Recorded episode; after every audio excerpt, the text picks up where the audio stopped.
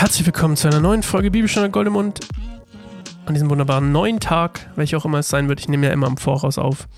Ähm, oder wie ich jetzt erfahren habe von Shoutout an Mandy, dass man es auch Binge, heißt es glaube ich, ne? Binge-Watching, Binge-Hearing, gibt es das? Wenn man Serien durchsuchtet? Das muss ich mal googeln. Binge. Binge-Watching, ja, tatsächlich heißt es so. Okay, geil. Wir lesen heute die Segnung der Kinder. Okay.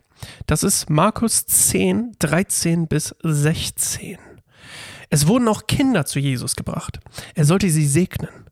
Aber die Jünger wiesen sie barsch ab. Als Jesus das sah, war er ungehalten.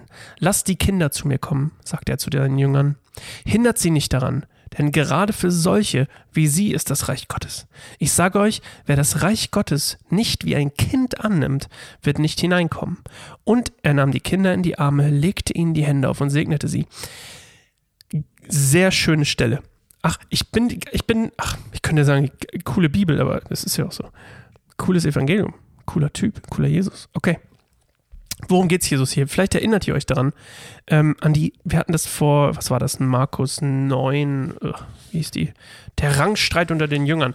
Da sagt Jesus quasi, wer ein Kind aufnimmt in meinem Namen, es geht darum, dass Kinder die absolut geringsten in der Hackordnung waren, äh, damals in der jüdischen Kultur. Vielleicht erinnert, euch, erinnert ihr euch daran.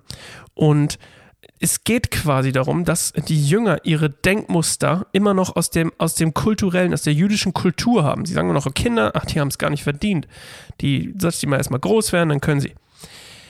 Jesus macht das hier aber ganz anders und sagt, ah, erinnert ihr euch nicht? Also das sagt er hier nicht, aber so kann ich es mir gut vorstellen. Er sagt, erinnert ihr euch nicht?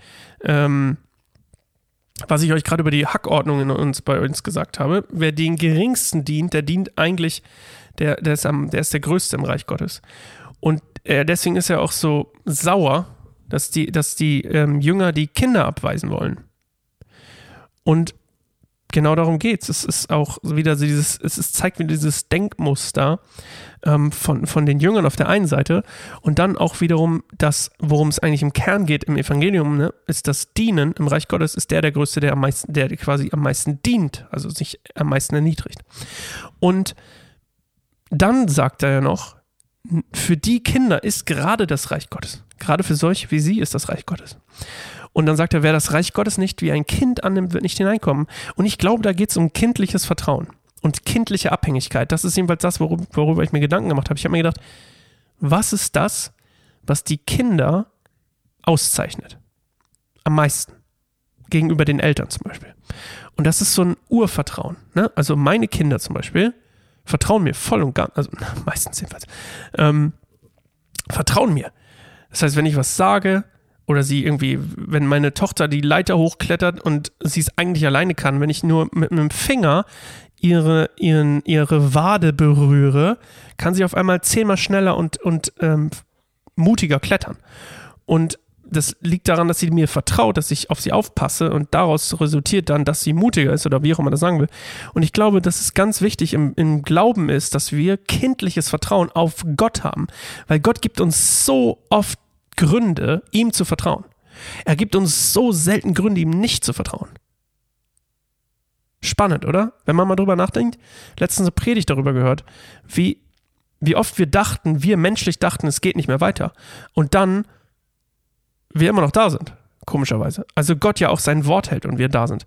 Und wir, wir können natürlich manchmal nicht beurteilen, was ist gut und was ist schlecht und das sollten wir vielleicht auch gar nicht. Ähm, ich kann mir gut Situationen vorstellen, wo ich, was heißt gut vorstellen, ich kann, kann mir auch, mich auch an Situationen erinnern, ähm, die ich bis heute nicht verstehe. Ähm, zum Beispiel, als wir eine Fehlgeburt hatten, meine Frau und ich. Ähm, aber es ist vielleicht gar nicht mein Job, das zu beurteilen. Und ich weiß aber, wirklich von vollem Herzen, dass Gott gut ist und treu ist und dass seine Verheißungen und seine Zusprüche, die er im, die Versprechen, die er uns gibt, ähm, dass die wahr sind. Von daher, ich glaube, das, das ist ganz wichtig, dass wir so ein kindliches ähm, Urvertrauen haben. Und dass es eben dann genau darum geht, ein kindliches Urvertrauen auch zu behalten. Ja. Schön.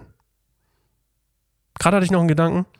Vielleicht ist es nicht nur Vertrauen, sondern auch Ich habe gerade nämlich darüber nachgedacht, manches können ja Kinder auch nicht. Vielleicht ist es auch so ein bisschen, naja, meine Tochter kann sich halt nicht selber kochen, die ist drei.